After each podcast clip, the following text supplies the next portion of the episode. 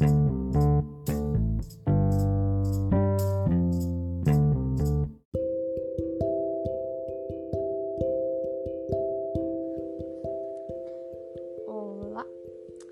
aqui estou eu novamente. Você, minha própria mente. Eu sei que você já está cansada de me ouvir falar. Mas vamos lá. Agora eu vou falar sobre plateumintos e nemateumintos. Vamos começar pelo plateuminto. O que eles são? Vermes chatos. Já veio alguém na sua cabeça de certeza. São parasitas de vida livre.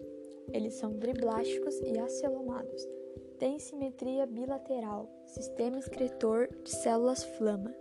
Não tem sistema circulatório e respiratório. Faz troca gasosa e distribuição de nutrientes por difusão. O sistema é digestório e incompleto. A reprodução é assexuada de laceração. Assexuada, a maioria é monóica com fecundação cruzada ou interna, e eles são protostômos, ou seja, o blastóporo originou primeira boca.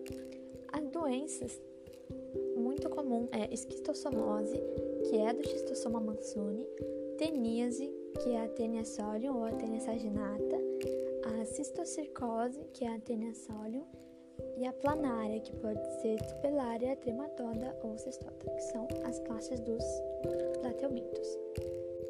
Agora, vamos falar do nemateuminto, que tem um corpo livre no mar e no solo. É também espécies parasitas, tem simetria bilateral, eles são pseudocelonados e triblásticos, têm sistema digestório completo, são revestidos por uma cutícula dura e resistente, o sistema excretor é tubular e eles têm anel nervoso. A reprodução é sexuada, eles são dioicos e têm dismorfismo sexual e fecundação interna.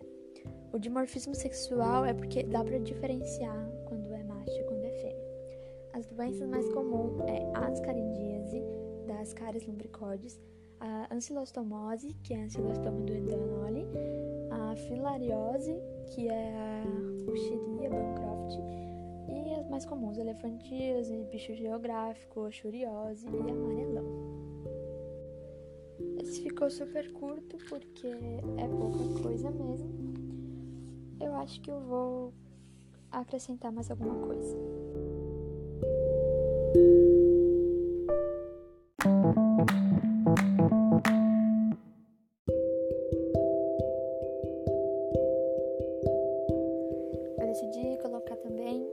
Filo anelida aqui, que não é muita coisa e tem tudo a ver com essas coisinhas, né? Ah, então, eles são minhocas, sanguessugas e nereis. Não sei se tem muito a ver, mas tá. Características da fila anelida. Eles têm o corpo segmentado em anéis, aqueles risquinhos que dá pra ver na minhoquinha são os metâmeros. Eles são celomados, protostômios e são triblásticos. O sistema digestório é completo e o sistema circulatório é fechado. O sangue é hemolinfa, tem um pigmento de hemoglobina e a respiração é cutânea. Excreção é por um tubo, que é um par de nefrídeos. E a reprodução, reprodução é fecundação cruzada, porque eles são monóicos. Aí nós temos três classes: oligoquetos, poliquetos e aquetos. Primeiro, oligoquetos, eles auxiliam na compostagem, humus, que é o que? Adubo. Tem papo e tem moela. As minhocas têm tiflossole, que é microvilosidade, aumenta a superfície de absorção, não sei o que, no intestino. Os poliquetos são dioicos, que são os nereis. Tem cordas ou cerdas, eu acho que é cerdas, e tem pelinhos, essas cerdas.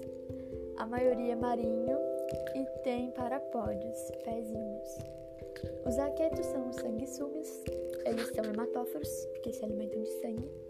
Uh, são erudinos, que é anticoagulante e anestésico, por isso que se usava antigamente os sanguessugas uh, na medicina mesmo para tratar. E reprodução também por fecundação cruzada é isso, agora acho que já fechou. Continua curto, mas acho que já tá melhor. Um beijinho.